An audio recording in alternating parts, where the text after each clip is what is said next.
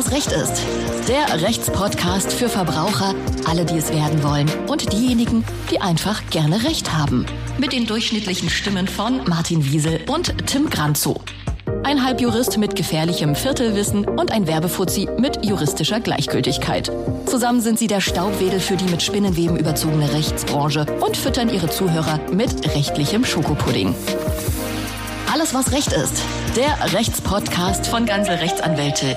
Herzlich willkommen, Freunde. Heute Jubiläumsfolge, Folge 10. Ähm, wir sind stolz wie Bolle, aber gleichzeitig auch ein bisschen traurig, äh, denn heute fehlt jemand ganz Besonderes. Es fehlt der Martin.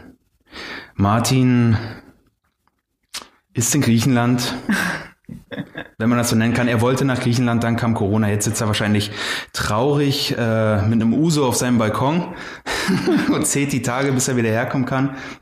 An dieser Stelle äh, Grüße raus an Martin und erstmal äh, auch hier nochmal Grüße an Sina. Die ist nämlich da und fleißig wie eh und je. Ach ja, wie immer, ne? Wie immer. Äh, heute zur Jubiläumsfolge haben wir jemand ganz Besonderen da, ähm, den ich euch jetzt mal vorstellen möchte. Er ist kein Mann der vielen Worte. Er ist ein Mann der sehr vielen Worte. Äh, außerdem ist er mehr Doktor als Dr. Sommer es jemals sein wird. Wir begrüßen in unserer zehnten und somit zu unserer Jubiläumsfolge Rechtsanwalt und Gründer von Gansel Rechtsanwälte Dr. Timo Gansel, der nebenbei bemerkt ein Chef nach Maß ist, denn er hat mir, obwohl Wochenende war, als allererster und sogar noch vor meiner Freundin und vor meiner Familie zu meinem Geburtstag gratuliert. Herzlich willkommen, Timo. Hi, Tim. Hi, Sina. Hi.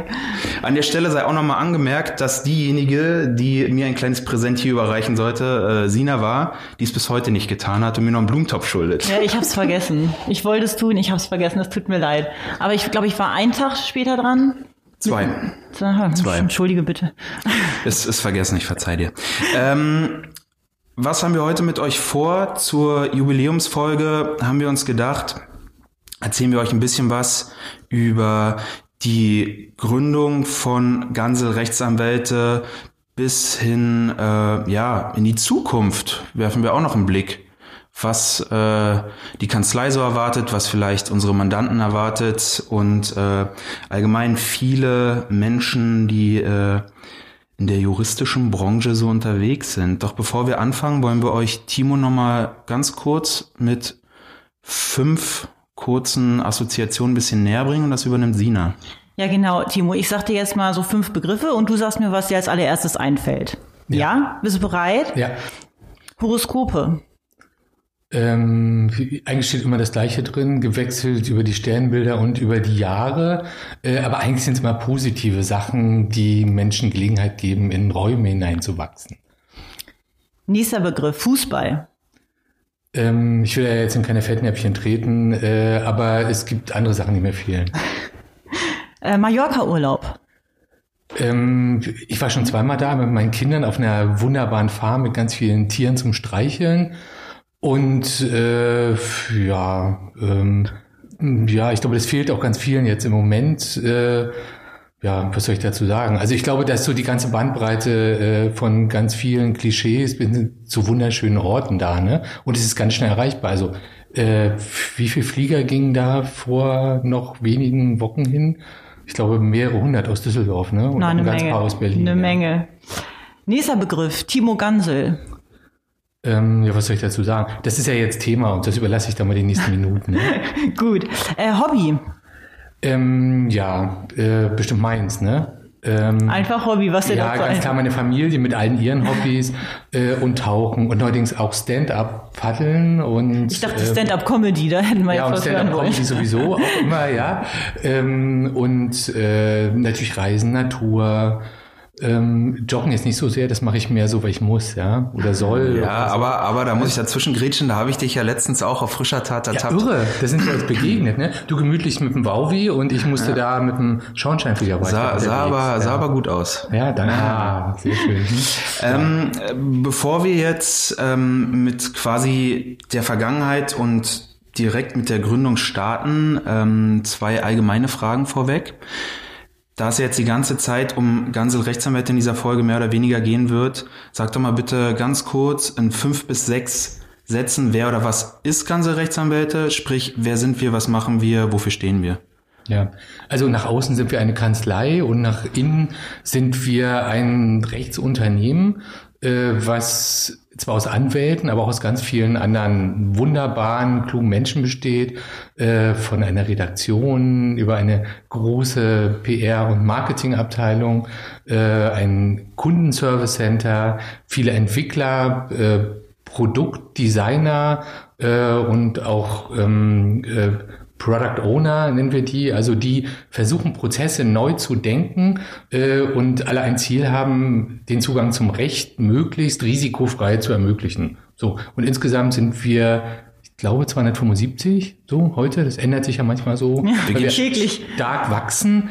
Äh, und eben, das sind nicht nur Vollzeitkräfte, das sind auch junge Menschen, die äh, Trainee machen, die ähm, während des Studiums bei uns arbeiten, in der Zeit zwischen ähm, äh, juristischer Ausbildung 1 und juristischer Ausbildung 2 und so weiter. Ich glaube, die fünf, sechs Sätze sind vorbei. Aber jedenfalls ein ganz junges, innovatives Unternehmen äh, in der Gestalt, der äußeren Gestalt einer Rechtsanwaltskanzlei. Jetzt habt ihr auch schon da draußen gemerkt, warum ich am Anfang gesagt habe, er ist kein Mann der vielen Worte, sondern der sehr vielen Worte. Das waren Kommas dazwischen. Das waren alles, das waren maximal sechs Sätze. Ja, kann ich das nochmal hören? Aber Tim, du meintest ja heute auch, ich glaube, du hast heute schon wieder zwei Gesichter gesehen, die du vorher noch nicht gesehen hast, ne? Das ist wirklich was meinst du? Naja, Mitarbeiter, wieder neue Mitarbeiter. Ach so, ja, ja, das stimmt. Heute ich, ich meinte heute, ich habe heute zwei Gesichter gesehen, die ich kenne, seit ich jetzt wieder hier bin nach dem Homeoffice und äh, alle anderen waren so, okay, noch nie gesehen, schon wieder neue Leute. Du und auch im Homeoffice, also in der Zeit des, äh, des separaten Arbeitens äh, sind da auch welche eingeschleust worden. Ja. Und manche habe ich erst jetzt auch kennengelernt und manche kennen wir noch gar nicht. Mhm. Äh, und ich muss sagen, also das, äh, das Homeoffice, das hätte ich mir schrecklicher und langweiliger vorgestellt. Das war auch eine irre Zeit. Ja. Ich fand es auch gar nicht schlecht. Ähm, eine Frage noch, bevor wir starten. So richtig starten? So richtig starten. Und zwar, das geht mir oft so, ich glaube, andere machen es auch, dass die Kanzlei oft einfach nur Ganse genannt wird. Und die Frage brennt mir schon seit Ewigkeiten unter den Fußnägeln. Ähm, ist es komisch für dich, wenn die ganze Zeit von Gansel, weil es ja dein Nachname ist, die Rede ist? Ist das seltsam für dich oder kannst du es inzwischen abkapseln? Ja, ich kapsel das ab. Also ich freue mich, das ist natürlich immer schön, ähm, äh, wenn auch ein bisschen ich genannt werde, aber das ist ja mittlerweile viel mehr als ich. Das ist ja auch ein Gefühl. Ähm, und da gibt es die Worte Ganselana und so in den Newslettern und im Ansprechen. Jetzt haben wir alle Hoodies, äh, ja. wo ganze Rechtsanwälte draufsteht. Ähm, die Firma ist halt etwas älter als die äh, junge Unternehmen, die alle Mappidu und Schnuppidu und so heißen, sonst hätte sie vielleicht auch einen anderen Namen gekriegt, wenn sie in der neuen Legal Tech Startup Zeit gegründet wäre. Und äh, damals musste sie halt äh, nach dem Anwalt benannt werden. Das war einfach die Vorgabe. Das war jetzt nicht irgendwie so, dass ich da Personenkult äh, haben wollte. Aber ich freue mich jedes Mal, wenn in positivem Zusammenhang der Name fällt. Hm. Dann können wir direkt ja schon mal in der Vergangenheit anfangen. Ähm, Timo, wie hat das denn alles gestartet? Gestartet? Wie kann man sich das vorstellen? Du warst 17 Jahre, 18 Jahre, hast gedacht, ja gut, du willst jetzt Rechtsanwalt werden, unbedingt, hast studiert und wie, wie kam das dann alles so ins Laufen mit Gansel Rechtsanwälte. Ja, da muss ich Einspruch einlegen, weil ich wollte mit 17 Jahren gar nicht Anwalt werden, äh, sondern Regisseur. Ah. Und habe das auch versucht äh, und ich bin in Schwerin groß geworden und äh, das war so ganz kurz vor 1989 so. Ein Jahr davor, ja. Äh, und äh, da äh, gab es halt Ärger, weil ich schon immer meinen Mund so doll aufgemacht habe. Haben die gesagt, ich soll dann vielleicht später nochmal wiederkommen und äh, erstmal meinen Klassenstandpunkt überprüfen. Äh, dann musste ich zur Armee ähm, und dann kam plötzlich die Wende mittendrin. Und äh, dann äh, war die Armeezeit zu Ende. Äh, da wurde ich als Gefreiter entlassen und dann hat ein Kumpel gesagt, lass doch mal morgen nach Berlin fahren und Jura studieren. Und dann habe ich sozusagen Affekt Jura studiert. So. Das war der Anfang. Das, das war der Anfang mit Jura, ja, weil ich auch schon immer äh, kann man der vielen Worte und der vielen Worte war und äh, da gibt es ja nur so begrenzte Möglichkeiten, ne, so Regisseur und Journalist Und Jurist, als Schauspieler zum Beispiel, da muss man ja manchmal weniger sagen, kann man ja nicht so frei sprechen. Ne? Aber als Jurist kann man ganz viel sprechen. Das hm? stimmt, das stimmt. Ja, und dann habe ich auch im, ich glaube am 5. Oktober 1990, also zwei Tage nach der deutschen Einheit an der Humboldt-Universität in Berlin angefangen. Und da waren die ersten, innovativsten Professoren aus ganz Deutschland, die nach Berlin gekommen sind. Und das war schon eine spannende Zeit, dieses Studium. Ich viel mit IT zu tun gehabt, äh, habe meine ersten Bücher mit veröffentlichen dürfen äh, und äh, äh, habe halt so das Studentenleben genossen. Hm? Nach deinem Studium bist du dann äh, da rausgerannt mit dem Wissen, so, morgen, äh, jetzt äh, vor dem Studium hatte ich spontan Lust, Jura zu studieren, jetzt ist das Studium zu Ende, jetzt äh, will ich spontan eine eigene Kanzlei gründen oder gab es da auch noch Zwischenstopps vorher? Ähm, ja, da äh, bin ich äh, nämlich, also nach dem Studium kommt ja noch das Referendariat, das wissen alle Juristen und die Lehrer haben ja auch sowas, also eine zweijährige Ausbildung im Staatsdienst, äh, wo man selbst einmal Staatsanwalt, also Ankläger sein darf und im Landgericht und in der öffentlichen Verwaltung tätig ist. Und wenn derzeit habe ich schon als Justiziar in der Wohnungsbaugesellschaft gearbeitet, äh, und habe früher ja immer sehr viel Mietrecht gemacht, so auch als Student, eigentlich immer gegen böse Vermieter. Und dann war ich plötzlich in einer Vermieterin und äh, musste dann mal die andere Seite kennenlernen und ähm, habe dann äh, direkt nach dem äh, Referendariat äh, eine Anwaltskanzlei eröffnet und äh, habe sehr viel mit Mietrecht und Immobilienrecht zu tun gehabt. Und rucki zucki kamen aus diesem Immobilienrecht die ersten großen Massenschadensfälle, nämlich Kapitalanlagefälle.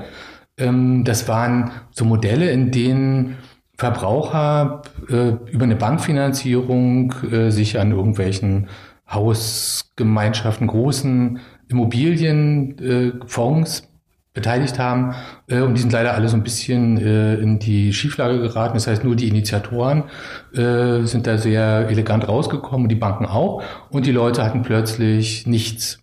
Dicke Schulden bei der Bank, keine Immobilie mehr und waren eigentlich vor der Privatinsolvenz. Und da ich mich damit ganz gut auskannte, hatten wir dann auch ruckzuck äh, ein paar hundert Fälle und haben aber immer gegen die ganze Rechtsprechung angekämpft. Und äh, da war ich drei, vier Jahre Anwalt. Da hat auf einmal der Bundesgerichtshof gesagt, nee, nee, äh, unter ganz bestimmten Bedingungen äh, kommen die da raus, ohne Schaden. Und dann ging es los. Dann hatten wir so viel zu tun, äh, dass wir gezwungen waren, wir waren damals vier Anwälte, äh, da uns was Neues einfallen zu lassen. Das war dann der, der Startschuss für ganze Rechtsanwälte, für die Kanzlei? Ganz genau, das war der Startschuss. Und äh, das war im Jahre 2004. Und äh, plötzlich hatten wir 1000 Fälle zu dritt. Und alles Sachen, bei denen es wirklich um was ging. Ja, also das äh, übersteigt oder überstieg damals das äh, drei, vier, fünffache Jahreseinkommen. Äh, diese Investitionen in diesen Anlagemodellen. Und äh, da mussten wir uns das einfallen lassen. Ne? Dann habe ich mir zuerst äh, die berühmteste frühpensionierte Richterin gesucht, die sich mit sowas auskannte. Äh, und habe ihr gesagt, so jetzt bauen wir mal einen Master und äh, sind dann in der Lage, mit diesem Wissen äh, in einem allgemeinen Teil äh, plus individueller äh, Fallbetrachtung der Einzelnen äh, wirklich coole Klagen an die Gerichte zu schicken, äh, die auch Aussicht auf Erfolg haben, weil das war damals überhaupt nicht einfach. Da gab es nicht so viel Verbraucherrechte. Verbraucherrecht war damals alles Pipi. Das waren irgendwelche Krümelsachen, wenn irgendwo bei den Stromkosten was war. Aber so eine großen Streitigkeiten, bei denen es wirklich um die Existenz der Menschen ging, um ihre Altersvorsorge, um ihre Zukunft, die gab es gar nicht. Ja, und das war so mit auch der Anfang des Verbraucherrechts. Und da haben wir den Gerichten auch klar gemacht, dass wir jetzt mit einer Vielzahl gleicher Fälle auf sie zukommen, weil das mögen Richter jetzt nicht so unbedingt. Die wollen halt immer wieder was Neues. Und wenn sie dann fünfmal das gleiche kriegen, dann sagen sie, wie, das ist ja hier, wir wollen was Neues entscheiden. Ne? Und da haben wir versucht, die dafür zu gewinnen und waren da auch unheimlich erfolgreich. Ja? Und haben viele wirtschaftliche Lösungen gefunden. So, das war so die erste Etappe, wo wir quasi von der Menge überrollt wurden am Anfang und das aber zum Schluss ganz gut gehandelt bekommen haben. Und die zweite Etappe war da, man hört ja immer so aus, aus Vergangenheitsreden. Ihr wart im Eastgate, da waren mehrere Stationen. Vielleicht kannst du noch mal ganz kurz fassen, wie es denn Step für Step weiterging dass wir jetzt hier gelandet sind. Ja, genau. Damals haben wir in der Friedrichstraße angefangen, äh, äh, weil das einfach sein musste. Äh, weil der ehemalige Chef dieser Wohnungsbaugesellschaft, nachdem wir im Prenzlauer Berg so ein cooles Büro ausgesucht hatten, hat er gesagt, ich weiß ja nicht, ob für einen so jungen, so erfolgreichen Anwalt das die richtige Adresse ist. Und da war ich halt noch ganz klein und dann sind wir halt in die Friedrichstraße gezogen. So, und äh, dann ist das da relativ eng gewesen, ja. Und es ist ja da auch nicht so gerade billig, war das da. 2004 haben wir da angefangen. Und äh, dann haben wir uns das Penthouse äh, auf einem Einkaufszentrum im Ostteil der Stadt besorgt und haben gedacht, jetzt äh, gehen wir mal oben in dieses Einkaufszentrum und unten stellen wir Schild auf, äh, kostenfreie Rechtsberatung. Es hat auch gar nicht lange gedauert, bis da irgendein Anwalt äh, mit seiner Frau shoppen war und wir ein Verfahren vor der Rechtsanwaltskammer am Hals hatten, weil kostenfrei ging damals noch nicht. Äh, und dann haben wir das aber vom Kammergericht gewonnen und haben dafür gesorgt, dass wir in Berlin kostenfreie Rechtsberatung zu Arbeitsrecht und Mietrecht und Verkehrsrecht machen können. So, das war die Zeit in diesem Einkaufszentrum. hm? Und dann irgendwann sind wir in die Wallstraße gezogen, diesem wunderbaren Blick auf die Spree und den Fernsehturm. Weil wir hier dann äh, oder da dann auch schon aus allen Nähten für damalige Verhältnisse geplatzt sind, was ja jetzt hier auch langsam wieder zutrifft. Wir mieten hier ja fleißig an, weil wir so viele Mitarbeiter hier werden langsam. Das ist ja für eine äh, Kanzlei schon eine, eine sportliche Größe, so fast 300 Mitarbeiter. Hat man nicht überall auf Verbraucherseite vor allem, oder? Ja, ähm, nun ist ja die Anzahl der Mitarbeiter nicht unbedingt so das Kriterium äh, für die, ich sag mal, nicht unbedingt ein wirtschaftliches Kriterium, aber wir haben ja eine coole Mischung aus jungen Menschen, die wir ausbilden, die wir eben nur, was ich, ein, zwei Jahre bei uns haben äh, und denen wir ganz viel Wissen und auch ein Gepräge geben, so für die Zukunft äh, und die zeigen, dass Recht nicht unbedingt trocken sein muss. Ja? Und dann äh, haben wir eben aber auch eben nicht dieses typische klassische Bild Anwalt und eine Fachangestellte und ein Student, die so einzelne Fälle bearbeiten, sondern äh, das wisst ihr ja, wir arbeiten in, in Teams, teamübergreifend, wir qualifizieren Daten, wir äh, bauen Technologie, wir versuchen uns das Leben immer einfacher zu machen und den Service für unsere Mandanten so viel besser, äh, damit der eigentlich gar keinen unnützen Kontakt zu seinem Anwalt haben muss, sondern der ihm genau sagt, wir wollen von dir nur diese Daten haben und wir belästigen dich nicht mit irgendeiner unnützen äh, Information und auch nicht mit äh, der Abforderung unnützer Information äh, und äh, du kannst jederzeit in dein Cockpit dich einloggen und wiss, weißt, wie es deinem Fall geht und so weiter. Dazu kommen wir gleich nochmal, Timo. Du hast jetzt schon quasi die Brücke äh, in die Gegenwart Ich kenne ja geschlagen. deine Fragen nicht. Nee, alles gut, alles gut, alles gut. Ähm, als letzten Eckpfeiler, äh, um die Brücke perfekt zu machen zur Gegenwart, warum überhaupt Anwalt auf Verbraucherseite und nicht auf Seite eines großen Unternehmens? Vielleicht die Frage auch nochmal. Ähm, ja, ich glaube, es hat was mit der, mit der Grundeinstellung zu tun. Äh, Ich will nicht sagen, dass wir hier alle aggro sind, ne? aber ich glaube, da geht noch ein bisschen was äh, für die 82 Millionen Menschen in diesem Land, äh, die Rechte zu verbessern. Ich glaube, die großen Unternehmen haben genügend Anwälte und auch gut bezahlte. Und da ist das schon gut, wenn man da mal ein ordentliches Gegengewicht erzeugt. Äh, Das ist da manchmal nicht so einfach, den Anwälten und auch den Unternehmenslenkern auf der Gegenseite zu erklären, dass sie auch Verbraucher sind. Aber viele von denen sind ja auch bei uns Mandanten. Ja? Ja, dann sind wir jetzt in der Gegenwart angekommen, Ganz oder? genau. Das war jetzt die Brücke, die du haben wolltest, Ganz genau, oder? das war die wunderschöne Brücke. Alles klar. Ähm, und zwar, weil wir jetzt in der Gegenwart sind. Da muss ich dich einfach mal fragen, vom Standpunkt trotzdem vielleicht noch ein bisschen Vergangenheit. Ähm, hat man sich damals ausmalen können, äh, pass mal auf, ich werde, oder hat man ähm, das gewollt, pass mal auf, ich, ich sehe mich jetzt in der Kanzlei, die ist an der Waldstraße, ich habe dann äh, einen schönen Blick auf die Spree und ich kann mir auch vorstellen, 300 Mitarbeiter zu haben. War das, war das ein Gedanke, den man irgendwie durchgespielt hat oder war das etwas Wen meinst du mit Mann, Gott oder mich? dich? Ach so, Das ist Was, ja, was ja hier im Gleiche ist. Universum ist so ziemlich das gleiche ist. Aber Quatsch und Blödsinn. Also du denkst jetzt an Peter Fox Haus am See. Nee, das ist einfach nur passiert. Das war einfach so eine, Nein, äh, so eine, so eine Entwicklung. Ja, es die, ist einfach nur, die, wir haben immer nur versucht, Ja. alles zu verbessern. Und es, also dahinter steht, also da stand nie ein Plan dahinter. Also der Plan ist immer eher kleinteiliger, so auf die nächsten Projekte, Äh, wo können wir eine Ungerechtigkeit, also eine krasse, ne? wir kümmern uns ja schon um die größeren Nummern, die wirklich wichtig sind für die Menschen, ähm, äh, wo können wir wieder irgendwie was Wirkliches bewirken? Äh, und zwar nicht nur rechtlich, sondern auch wirtschaftlich. Das hat uns ja immer geprägt und mich auch immer angespornt, äh, den Menschen, die ja nur eine begrenzte Zeit auf dieser Welt haben, hm. in der sie ihre Arbeitszeit verkaufen, äh, möglichst viel zu ersparen, äh, damit sie nicht äh, Monate, Jahre oder ihr ganzes Leben umsonst gearbeitet haben. Und äh, das ist auch noch so eine Frage, die uns, glaube ich, auch interessiert, äh, Tim. Und zwar ist es manchmal so, wenn man, man hat ja auch da eine große Verantwortung, das ja nicht von der Hand zu weisen. Äh, wacht man da manchmal abends irgendwie schweißgebadet auf und sagt so, oh, ich habe so viel Verantwortung und da sind ja auch so viele abhängig von mir und das Gehalt muss ja dann auch äh, bezahlt werden. Hast du solche Momente manchmal?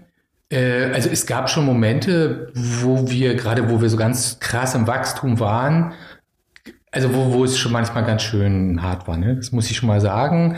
Äh, und ich würde lügen, wenn ich sagen würde, sowas gab es nie. Ne? Im Moment geht's uns, glaube ich, sehr gut und äh, äh, im Moment äh, freue ich mich einfach nur äh, und bin völlig frei. Ähm, äh, aber das glaube ich, jeder, der Verantwortung trägt, sei es für ein Kind, sei es für eine Familie, sei es für so ein großes Unternehmen, der ist natürlich nicht frei von Sorgen, weil immer, wenn man was hat und auch mal Verantwortung hat, äh, dann äh, weiß man, was da dranhängt, wenn man Best Case und Worst Case durchspielt. Das mhm. macht man ja, also ich mache das jedenfalls ganz oft. Aber äh, das, äh, also diese schwierigen Phasen, die äh, denke ich, haben wir gut überstanden und jetzt äh, sind wir auch professioneller, weil wir lernen ja in unserer Organisation, die eben früher nur aus Anwälten bestand, und so ist es ja bei vielen Anwaltskanzleien heute noch, äh, da hatten wir keine Spezialisten im Finance-Bereich, in der Unternehmensplanung, Unternehmensstruktur. Jetzt arbeiten wir in internationalen Standards. Das gab es alles nicht. Und je mehr du weißt und je mehr professionelle Strukturen du hast, umso sicherer kannst du auch sein äh, weil du nicht nur aus dem Bauch im Nebel fliegst. Hm, hm. Also meinst du, so, so, ein, äh, äh, so ein Stück weit sind auch die vielleicht Kanzlei untypischen äh, Mitarbeiter hier ein Teil des der, der geheimen Zutat für das für das Wachstum? Total. Also äh, wenn ich überlege, äh, vor gehen wir mal so zehn Jahre zurück, da gab es nur Anwälte und Rechtsanwaltsfachangestellte und Studenten und sonst nichts ne, äh, auch fünf Jahre zurück. Fünf Jahre, äh, dann haben wir angefangen mit Marketing, andere Profile für uns zu gewinnen. Äh, und mittlerweile äh, hat vielleicht, vielleicht haben so zwei Drittel einen juristischen Hintergrund bei uns, würde ich mal sagen. Und äh, wir haben, glaube ich, haben wir 40 Anwälte ungefähr bei äh, 275 Mitarbeitern. Also eine sehr, sehr geringe Anwaltsquote, weil die Anwälte ja nicht einzelne Fälle bearbeiten, sondern Prototypen, Master entwickeln, Prozesse durchdenken, äh, die wir dann versuchen in kleine Teile zu zerlegen. Und davon muss ja nicht alles ein Anwalt machen. So, also das ist mehr als eine geheime Zutat, würde ich sagen. Das ist schon die DNA, dass wir sehr interdisziplinär äh, bei der Auswahl und auch der Übertragung der Verantwortung an unsere Mitarbeiter unterwegs sind. Timo, das flutscht heute schon wieder. Du hast schon wieder den nächsten Übergang geschaffen. Sehr ah. schön, sehr schön. ähm, und zwar das Ganze ja nicht nur auf der Ebene der Mitarbeiter vielleicht etwas besonderer äh, oder, oder etwas spezieller als, als andere Kanzleien, nicht besonders, sondern spezieller, ähm, sondern unsere vermeintlich größte Besonderheit ist ja, dass wir eine digitale Kanzlei sind. Ähm, Legal Tech nutzen, damit arbeiten und ähm, das Ganze auch teilweise selber entwickeln beziehungsweise weiterentwickeln. Sag doch mal gerne was, das hast du vorhin schon so ein bisschen aufgegriffen dazu. Was ist überhaupt genau Legal Tech? Warum nutzen wir das? Und wieso sind wir eine rein digitale Anwaltskanzlei und äh, haben diese ganzen klassischen Aspekte gar nicht mehr? Ja, ähm, also Legal Tech äh, ist ja ein Wort, äh, das jeder anders definieren kann. Ja, äh, das sind alle die Tech-Unternehmen, die sich irgendwie in der Anwaltsbranche oder überhaupt mit juristischen Dienstleistungen beschäftigen, von Internetseiten, die ähm, Servicedienstleistungen anbieten, äh, bis hin zu Programmen, die Anwälte einsetzen. Und wir verstehen uns als digitalen Rechtsdienstleister, äh, der risikofreie Rechtsdurchsetzung anbietet. Das heißt, ohne Angst zu seinem Recht zu kommen, äh, ist etwas, äh, was in anderen Branchen äh, üblich ist, nämlich risikofrei äh, unterwegs zu sein. Und äh, die ganze Rechtsbranche ist ja in der Vergangenheit, weil sie auch sehr antiquiert ist und so ein intransparentes Gebührensystem hat, äh, immer so mit so Ängsten verbunden. Ja, da gibt es auch so viele Sprichworte, wo Anwälte nicht so richtig gut wegkommen. Ja, und äh, ähm, da neu zu denken, wirklich auch digital zu denken äh, und äh, an dem Produkt zu schrauben und das Produkt zum Beispiel so zu definieren, ähm, ich habe kein Risiko, äh, wenn ich meine Rechte durchsetzen will. Das kann man mit Rechtsschutzversicherung machen, das kann man auch mit Finanzierungsmodellen, mit so Erfolgshonorarmodellen machen. Die sind in Deutschland noch nicht so weit wie zum Beispiel in Amerika. Man kann sie auch sehr fair und transparent machen. So, und äh, wenn man das, wenn man Recht also als Produkt denkt, nämlich den Zugang zum Recht oder erstmal zu der Entscheidung, sein Recht durchzusetzen, für jeden ermöglicht, das schon äh, sehr niederschwellig, eigentlich barrierefrei macht. Ja? Dass du also nicht erst Geld dafür bezahlen musst, um zu wissen, ob du Recht hast, ob du dein Recht überhaupt durchsetzen kannst. Ähm, äh, das ist so der erste Schritt gewesen. Äh, und der nächste ist, dass wir versuchen, die Informationen, die ich für die Durchsetzung äh, von Rechten brauche, so genau zu definieren, äh, dass die Interessenten, die Kunden, die Mandanten sie digital auf Plattformen, auf Tablets abliefern können zu jeder Zeit, also minimalen Aufwand haben, größtmögliche Transparenz und dann dabei kein Risiko. Und das kann man natürlich nur machen, wenn man Fallgruppen hat, die ähnlich sind. Ja? Also beispielsweise, äh, man äh, setzt jetzt die Rechte aus irgendeinem großen Skandal gegen ein großes Unternehmen durch. Davon sind Tausende oder Zehntausende, manchmal auch Hunderttausende oder Millionen betroffen. Dann kann ich einen Masterfall bauen, äh, kann juristisch äh, den ganz genau bis zum Bundesgerichtshof durchdeklinieren ähm, und weiß genau, welche Datenpunkte ich habe. Kann ein Programm bauen und kann sehr viel vorkonfigurieren, um dann die individuellen Daten in Höchstgeschwindigkeit in ganz vielen Fällen ganz schnell, ganz erfolgreich durchzusetzen. Wenn ich dann den Blick auf die Entscheidung der Gerichte richte, äh, und sehe, dieses Gericht entscheidet so, dieses entscheidet so, in diesem Fall so, so, so, dann kann ich Erfolgsprognosen machen. Das heißt, ich kann aus der Vielzahl der gewonnenen Fälle sagen, dort ist die Wahrscheinlichkeit sehr groß, dass dieser Fall, der ähnlich dem anderen ist, auch gewonnen wird. Und das ermöglicht es mir, das Risiko zu minimieren. Dann, wenn ich diese Informationen habe, kann ich auch selbst entscheiden, okay, dann kann ich auch ohne einen äh, Sicherheitsschirm, ohne eine Rechtsschutzversicherung mein Recht durchsetzen. Oder wir gewinnen Prozessfinanzierer dafür, die das Risiko dem Mandanten dann auch wieder abnehmen. Also unser Ziel ist es, recht transparent, die Entscheidung irgendwie vorhersehbar und sehr viel risikofreier bis hin zu risikolos zu machen. Das ist auch ein bisschen Statistik, Mathematik, IT, Jura in Kombination. Und da versuchen wir es ständig zu verbessern. Es geht halt nicht jedes Mal gut, aber immer öfter und äh, in immer mehr Fällen. Okay, und vor allem in den Massenschäden ja auch. Ich meine, wir haben ja auch Einzelfälle. Jetzt äh, im Versicherungsrecht und so haben wir ja auch äh, Einzelfälle.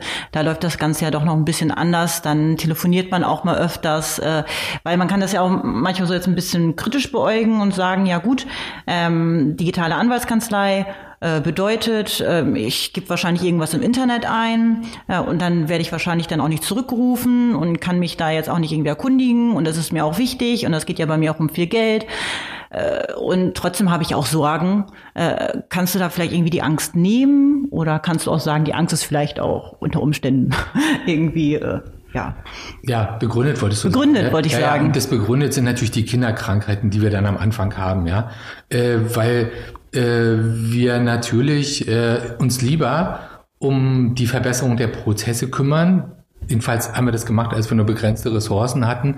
Und dann ist nicht jeder Anrufer, der noch dreimal wissen wollte, ob das auch ganz äh, sicher schon alles eingetütet ist, vielleicht sofort zurückgerufen worden. Ja, das ist ein Thema, an dem wir ständig arbeiten. Ja, also Kunden, Service äh, überhaupt zu verstehen, dass Kundenservice mit einer der wichtigsten Aufgaben ist und dass auch den Anwälten, die ja wie Operateure, äh, wie Chirurgen sagen, äh, ich will jetzt hier den Mandanten gar nicht sprechen, ich arbeite ja an seinem Fall. Das ist ja so, als ob äh, in der Narkose äh, beim Chirurgen der Patient dauernd aufwacht. Das würde der sich auch nicht gefallen lassen. Äh, so denken manche Anwälte halt. Ja? Äh, und das sind die Besten, die sagen, was, was jetzt der Mandant, die kann ich nicht gebrauchen, ich arbeite in seinem Fall. Äh, und dann äh, das Verständnis dafür zu kriegen und vielleicht dem Mandant zu sagen, du, der Anwalt, den musst du gar nicht sprechen. Ähm, wir können dir alles sagen äh, in unserem Service Center, weil wir alle Daten verfügbar haben. Und der ist viel glücklicher, wenn er mit einem freundlichen Mitarbeiter oder einer freundlichen Mitarbeiterin im Mandantenservice Center spricht, äh, wo er alle Informationen kriegt, äh, als mit dem Chirurgen, der ihn nie wach gesehen hat. Also dem Anwalt meine ich natürlich. Hm? Hast du zwischendurch dann auch ähm, trotzdem mal Nachteile darin gesehen, dass du den, ich nenne es mal, klassischen Pfad verlassen hast oder bist da äh, vielleicht mal ins, ins Wanken gekommen und hast dein Vorgehen, das ist ja schon so ein bisschen Pionierarbeit, äh, was du da geleistet hast. Hast du das dann äh, schon mal hinterfragt? Immer wieder ständig. Ähm, äh, weil wir ja, du musst dir vorstellen, äh, wenn du zu einem Maßschneider gehst, dann macht er dir einen Anzug. Und wir versuchen maßgeschneiderte Anzüge mit einer Stanze über viele hundert Fälle zu machen. Das heißt, da arbeiten ganz viele Menschen, die die Sachen aufeinanderlegen äh, damit wir eben diese Geschwindigkeit kriegen. Und das ist etwas, äh, was uns immer erfolgreich gemacht hat für unsere Mandanten, durch die Stärke, die wir über den einzelnen Fall hinaus entwickeln, ähm, einen großen Gegner dazu zu bringen, dass er einlenkt, dass er die Rechte unserer Mandanten anerkennt. Weil äh, wir müssen uns da nichts vormachen. Äh, wenn ich mit 20 Fällen äh, gegen einen großen Konzern vorgehe, dann sagt er, Herr Gansel, wir sehen uns dann in drei Jahren beim Bundesgerichtshof. Und wenn wir dort aber mit 3000 oder 30.000 Fällen einmarschieren, äh, dann fragen die, wie können wir denn hier eine gemeinsame Lösung finden, damit unser Vorstand weiter im Amt bleiben kann. Und äh, dann haben wir ganz andere Möglichkeiten. Äh, das läuft nicht unbedingt auf der juristischen Ebene ab, die man vor Gericht mit Paragraphen Faden beschreiben kann, sondern da gibt es noch, ähm, noch andere Ebenen, die dann eine Rolle spielen und die eben äh, vielen Verbrauchern helfen und vor allen Dingen auch denen, bei denen vielleicht der Fall nicht so klar ist, die einfach in dieser Gesamtheit, in dieser großen Menge auch zum Erfolg gebracht werden können, die vielleicht keine Beweise haben mehr oder äh, die das nicht richtig dokumentiert haben, wo vielleicht der Fall auch nicht so klar ist, denen wir dann auch zum Recht verhelfen können. Also ich sehe da mehr Positives als Negatives. Äh, und das Negative könnte eben sein, dass der einzelne Fall eines sehr individuell anspruchsvollen Mandanten, der sehr viele Fragen hat, vielleicht nicht so bedient werden kann, dass er eben zehnmal äh, in der Woche äh, immer den Anwalt noch was fragen kann. Das ist der Nachteil, aber den nehmen wir in Kauf. Okay, sprich, ähm, jetzt hast du es wieder sehr schön zusammengefasst. Das wäre meine nächste Frage dann wieder gewesen. Also es läuft wunderbar, Timo. Ähm, die Nahbarkeit, vielleicht auch physische Nahbarkeit, ist dann so das einzige eventuelle Manko, was aber gegen höhere Transparenz, äh, Geschwindigkeit und größere Erfolgschancen im Prinzip durch diese Digitalisierung, durch Legal Tech eingetauscht wurde. Ja, und auch das versuchen wir äh, zu verändern, zu verbessern. Äh, eines der größt wachsenden Teams bei uns ist äh, der Kundenservice. Ja? Also wirklich immer erreichbar zu sein, schnell erreichbar zu sein. Und äh, wenn man jetzt, was sich ein Handwerker anruft, äh, wenn man irgendwas repariert haben will, äh, da muss man ja auch nicht unbedingt den Chef oder den Handwerker sprechen, der dann das Ganze baut, sondern da ist eine ganz schnelle, sofort äh, verfügbare äh, Mitarbeiterin oder Mitarbeiter im Kundenservice, der sagt, okay, wir kommen dann, dann kümmern wir uns, das machen wir, ja viel mehr wert, als jetzt den Spezialisten zu haben, ähm, wenn es denn darum geht, äh, wo nachher was angeschraubt werden muss. Ja, also das, äh, wir arbeiten dran und Nahbarkeit äh, und äh, ich sag mal, digitale Plattformen, Arbeit, die, äh, die, die schließen sich überhaupt nicht aus. Also äh, das ist eher erstaunlich, wenn äh, ein Mandant äh, seine Falldaten eingegeben hat und der wird von uns dann in fünf Minuten zurückgerufen, weil wir ihm noch eine Frage stellen, von der sich wie, wie da gibt es jemand, ist da jemand, Major Tom, melden Sie sich.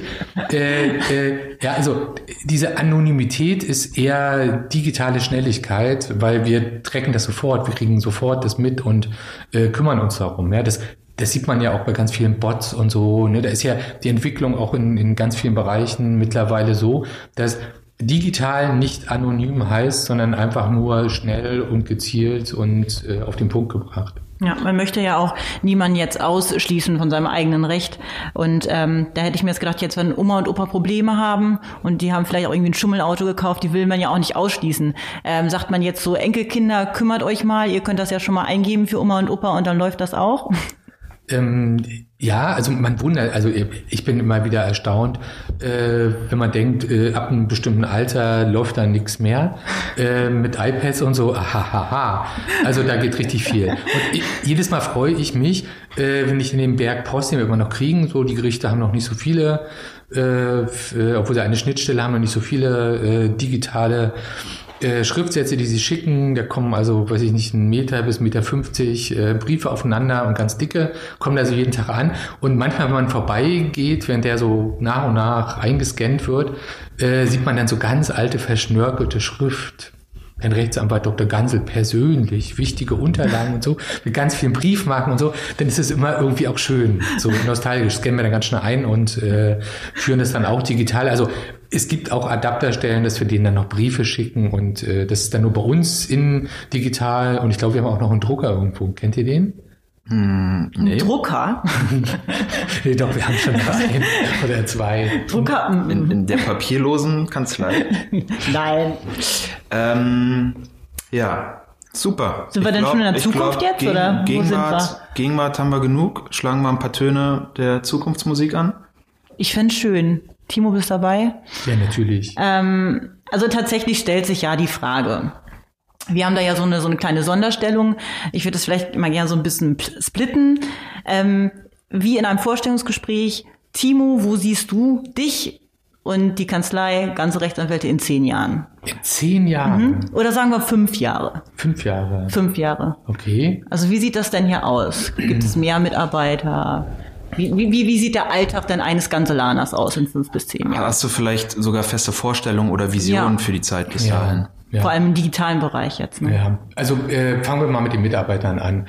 Äh, es wird das, was wir jetzt gerade in den letzten Wochen und Monaten ähm, ähm, Shutdown oder Lockdown oder in der Corona-Zeit, wie sie später in den Geschichtsbüchern heißen wird, weiß nicht, wie, wie wir sie dann nennen, äh, haben wir, sind wir gezwungen worden, unsere digitale Struktur äh, wirklich mal zu leben. Ne? Bei uns haben alle Mitarbeiter Notebooks, ähm, alle sind mit allen äh, Tools ausgestattet äh, und vielleicht haben fünf oder zehn Prozent das genutzt vorher.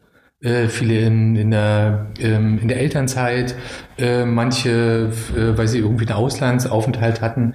Ähm, das wird, glaube ich, sich krass äh, erweitern. Das heißt, wir werden andere äh, Momente der Zusammenarbeit haben. Vielleicht werden wir äh, gar nicht mehr, äh, auch wenn wir mehr Mitarbeiter sein könnten, so viel mehr Büros haben, weil wir die Büros anders nutzen. Wir werden uns vielleicht einmal im Monat zu einem gemeinsamen Event treffen und nicht nur zweimal im Jahr zum Sommerfest und zur Weihnachtsfeier.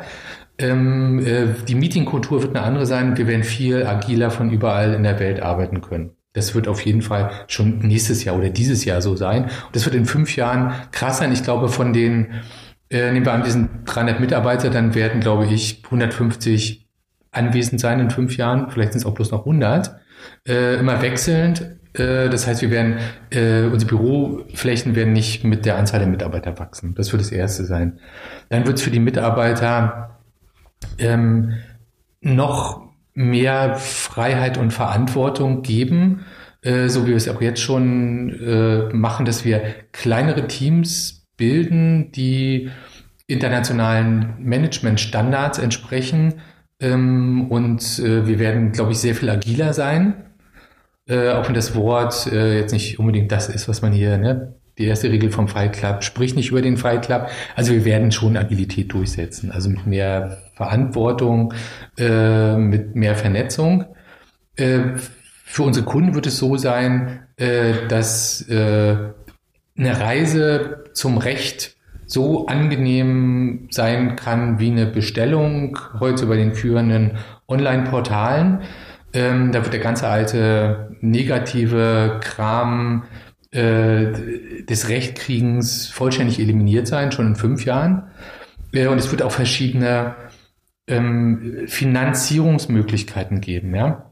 Also Recht kann man ja damit vergleichen, wenn man jetzt ein Recht durchsetzen will, dann ist das so, als ob man den Schrott aus seinem Keller rausholt. Das machen ja viele Leute jetzt in der Corona-Zeit, die Mülltonnen sind überall relativ schnell voll, auch innerhalb von Stunden. Also man holt den ganzen Schrott raus und bringt die jetzt zu einem Schrotthändler. Und der gibt einem dafür gar nicht Geld, sondern sagt, wir müssen das erst äh, zu dem Oberschrottgerichtshof in China bringen und wir schicken ihnen dann immer Informationen, wo das gerade wieder wie verladen wurde, wie so die Anwälte ihre Schriftsätze verschicken. Gucken Sie mal, wie gut ich hier argumentiert habe. Jetzt kommt der Schriftsatz der Gegenseite, dann ist das Schiff vielleicht gesunken, dann muss es wieder gehoben werden, irgendwo in der Straße von Gibraltar. Und irgendwann kommt es dann nach drei Jahren dort an, da sind dann die Preise gesunken, da sind die Erfolgsaussichten schlecht, alle sind müde, dieser Schrott wird gar nicht mehr gebraucht. So sieht ja ein Gerichtsverfahren heute aus. Ne?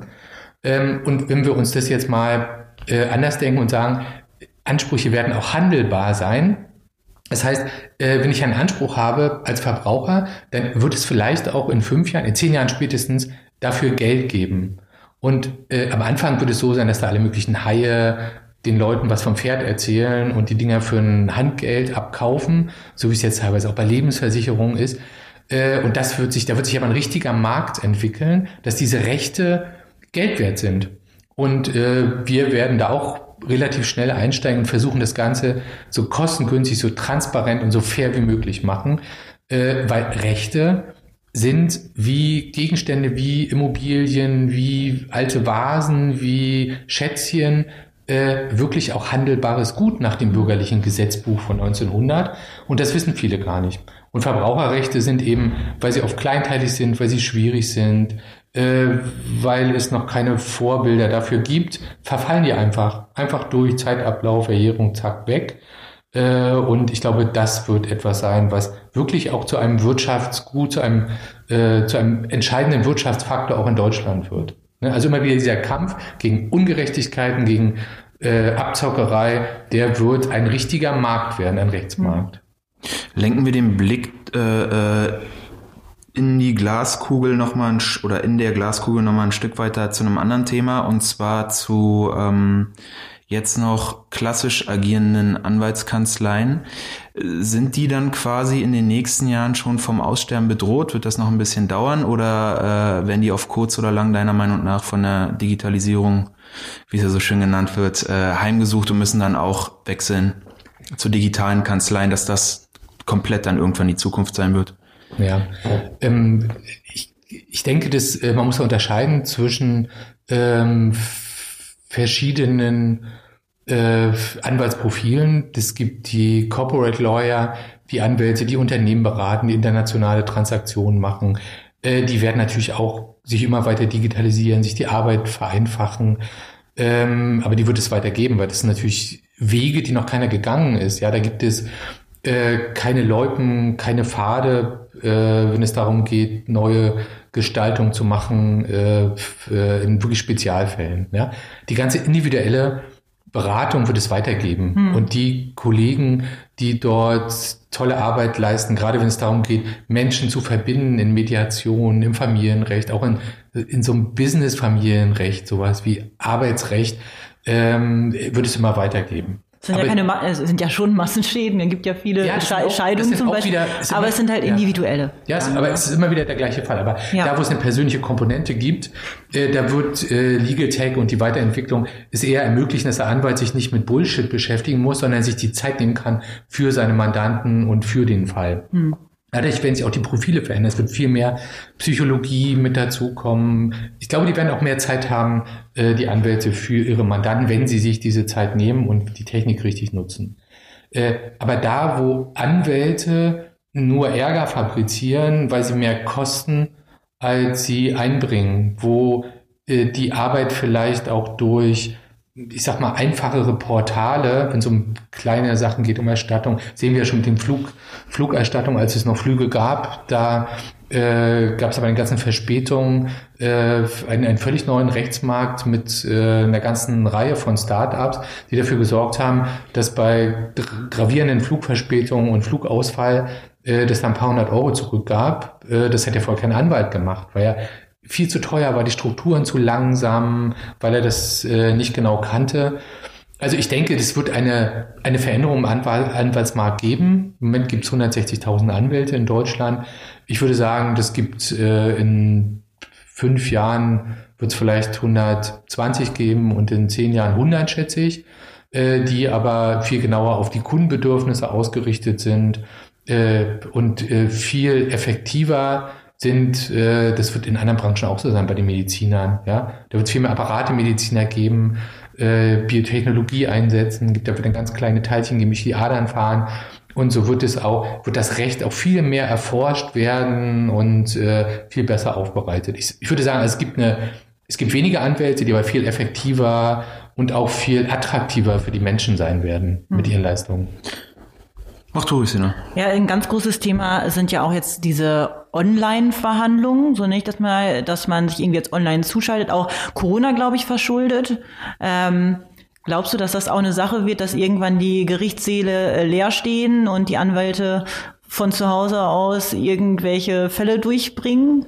Vielleicht werden dann sogar keine Gerichtsgebäude mehr gebraucht an ja. sich. Also ihr liebe Immobilienhaie, guckt euch die schönsten Gebäude Deutschlands an. Das sind die im äh, Festungs- und gotischen Stil errichteten Gerichtsgebäude, alles so in der Kaiserzeit. Äh, sie werden irgendwann leer stehen. Äh, das weiß ich nicht. Also ein paar oberste Gerichtsgebäude wird es noch geben. Ähm, äh, und ich würde gar nicht sagen Corona verschuldet, sondern eher da können wir uns dafür bedanken, dass dort neue Wege der Gerichtsverhandlung gefunden wurden. Mhm. Ja, man muss sich ja nun mal vorstellen, was für ein, was für eine Ökobilanz und äh, eine Zeitbilanz äh, zwei Anwälte und einen Richter hinlegen, äh, wenn sie sich um neun Uhr an einem Landgericht irgendwo in Deutschland in einem Flächenstaat treffen. Die beiden Anwälte kommen aus verschiedenen Städten. Der eine fliegt, der andere fährt mit dem Zug. Der Gerichtstermin ist um neun. Beide müssen einen Tag vorher anreisen. Der eine schläft im Hotel zur Post. Verbraucheranwalt, der andere im vier Jahreszeiten. Äh, und dann kommen sie um neun zu diesem Gerichtstermin und dann sagt der Richter, ich habe mir den Fall noch nicht angeguckt, wollen Sie sich nicht vergleichen? Und dann sagen die beiden, nein, nein, nein, sie sind jetzt hier angereist und so wollen das nicht vergleichen. Ne? Und äh, ja gut, dann gucke ich mir das nochmal an und so, dann stellt der eine einen Antrag und der andere einen Antrag, ja, also der beantragt dann Recht zu kriegen, jeder, und dann fahren die wieder nach Hause. Der eine fliegt, der andere fährt. Ne? So, und äh, das muss man sich einfach nochmal vorstellen, was das äh, für ein Ergebnis ist. Und äh, das ist jetzt überhaupt nicht äh, äh irgendwie äh, Richterbashing, äh, äh, das ist aber äh, Usus an vielen Stellen. So, und äh, teilweise äh, müssen dann oder müssen dann andere Anwälte, die vor Ort da sind, diese Termine wahrnehmen. Da gibt es dann Defizite in der Informationsübertragung.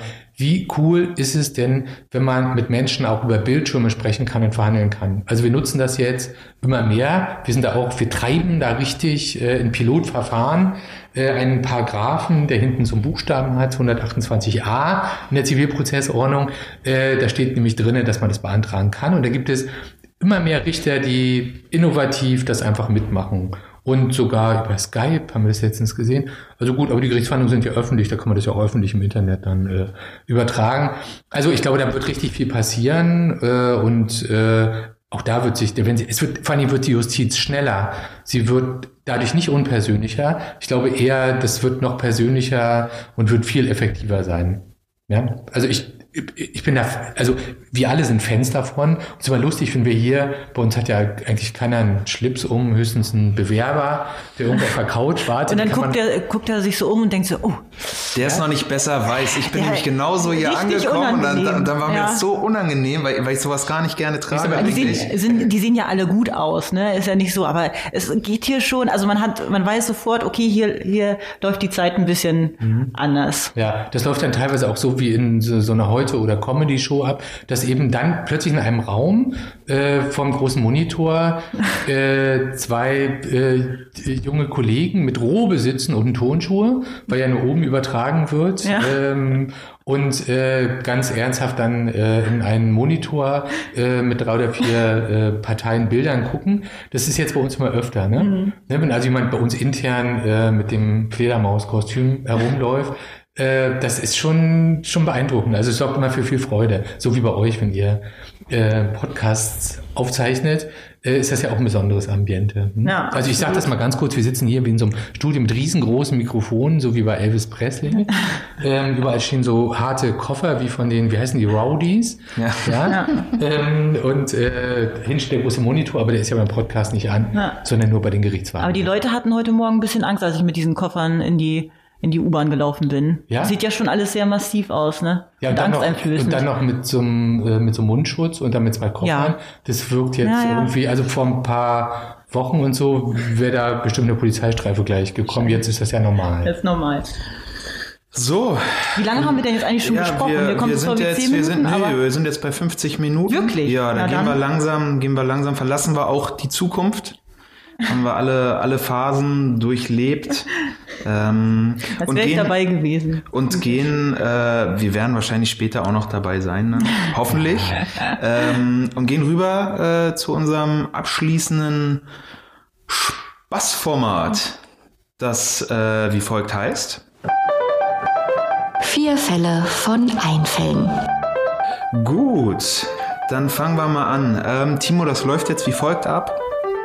Ähm, wir haben uns Gedanken gemacht, was wir für ein Spielchen mit dir spielen können. Wir sind zu dem Entschluss gekommen, dass äh, wir dir Namen nennen werden von äh, erfinderischen Geistern und du sagst uns, was diese findigen Menschen denn entwickelt oder äh, gegründet haben. Da ist dann wieder so der, der Übergang, das hat auch mit Gründung zu tun. Das ist nicht unbedingt äh, Allgemeinwissen. Äh, manche Sachen erscheinen einem im Nachhinein vielleicht logisch, aber ich glaube nicht, dass das äh, irgendwer so richtig auf der Pfanne hat. Also ist nicht schlimm, äh, wenn du dich dabei glatt anstellen solltest. Ähm, Sina stellt dir immer die Fragen, gibt dir drei Optionen, drei Antwortoptionen und ich löse dann am Ende auf. Ah, da bin ich sehr gespannt.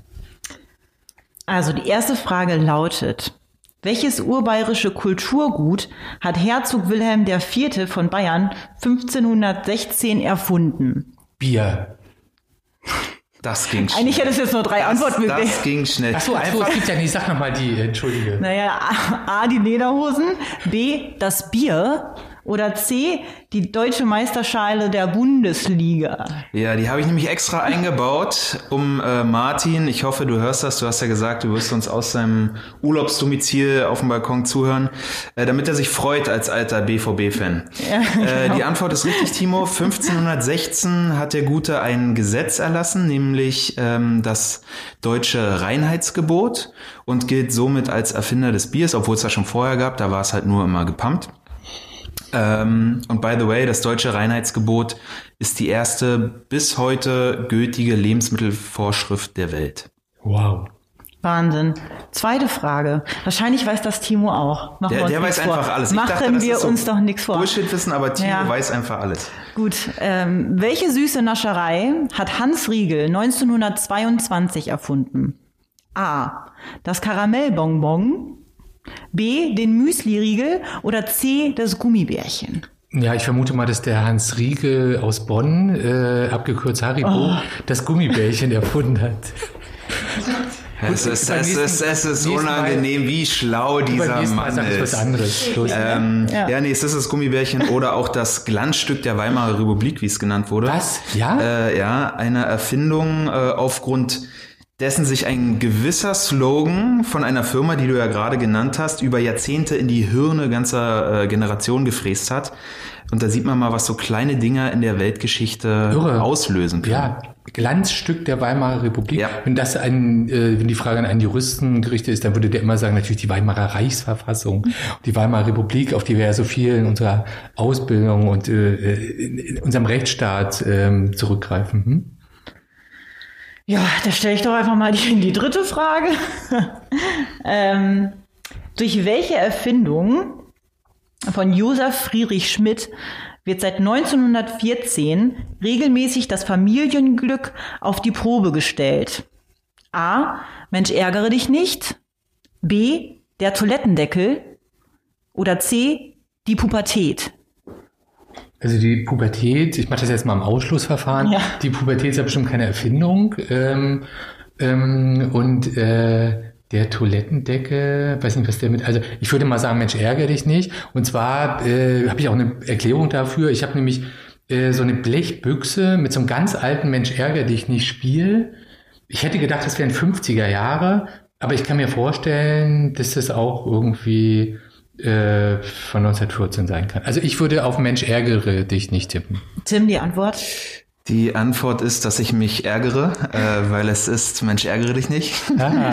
ähm, Achso, wir spielen gegeneinander, du ärgerst dich. Okay. Sechs, na, ich dachte, ich Nächste kann nicht so ein bisschen in die Pfanne hauen, ne? Aber, das, aber das klappt ja nicht. Ähm, ja, ähm, sechs Jahre nachdem er es rausgehauen hat in Massenproduktion, hatten das schon eine Million deutsche Haushalte, Wow. die sich dann gegenseitig aufgrund des enormen Zorns, der entsteht, wenn man kurz vorm Ziel zum tausendsten Mal rausgeworfen wird, äh, gewirkt haben.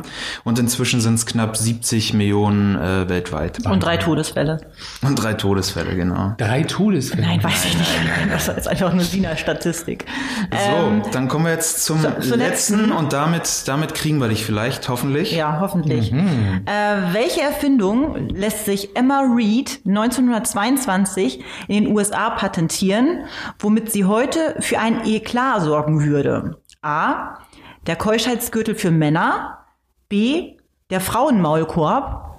Oder C. Der Babykäfig. Oha. Ähm, ja, ich würde mal auf den Babykäfig tippen. Was stellst du denn darunter vor? Ähm, ja, na, äh, irgendwas vom Baby nicht ausbrechen kann. Ähm, ähm, ja, so da gibt's ja alle möglichen Gitter und so heute äh, an die Treppen, äh, die man irgendwo einspannen kann. Betten, äh, ja, wo man dann einen Stab raussehen kann, wenn das Baby doch mal rausgehen darf, es laufen kann. Also ich würde auf Babykäfig tippen. Ja, ja. Timo, wir müssen dich nochmal einladen, dann mache ich die Dinger schwieriger, weil äh, es ist im Prinzip alles richtig, bis auf die ersten beiden äh, Antwortmöglichkeiten. Also ja, es ist der Babykäfig. Ähm, die Käfighaltung für Babys und Kleinkinder sogar sollte quasi den Balkon ersetzen und ihnen Frischluft bieten, ohne raus zu müssen. Die haben die am Fensterrahmen angebracht, egal welcher Stock, zum Beispiel im zehnten, haben das Baby oder das Kleinkind dann in diesen Käfig geworfen und dann konnte das dann eine Weile an der frischen Luft verbringen. Oha. Nach dem Zweiten Weltkrieg ging das nicht mehr. War verbreitet in London und äh, in den USA, äh, ja, nach dem Zweiten Weltkrieg. War verbreitet, ja? Ja, ja, ja, ja, das, das ist ganz gut angekommen damals. Ist aber heute schlicht. Naja, äh, es gibt ja auch eine Babyleine, gibt es ja bis heute noch. Eine Babyleine. Ja, in, in London sind ganz, ganz viele Menschen mit ihren Babys durch, äh, an der Leine durch die Straßen gelaufen. Wow. Ich hatte auch schon mal ein Baby an der Leine.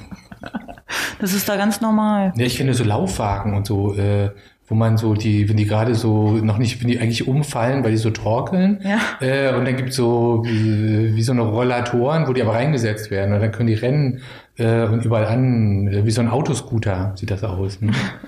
Ich finde, äh, Baby-Autoscooter, Babykäfige und Babyleinen sind ein gutes Thema, um hier an dieser Stelle auszusteigen. Dieses Thema. Ja, das sind auch Verbraucher in Babys. Also das muss man auch sagen. Also auch, man ist auch Verbraucher. Ähm, ähm, Das ist ein Verbraucherthema, machen wir uns nichts Ja, vor. der Paragraph 1 des BGB sagt, äh, äh, die Rechtsfähigkeit des Menschen beginnt mit der Vollendung der Geburt und dann ist er Verbraucher.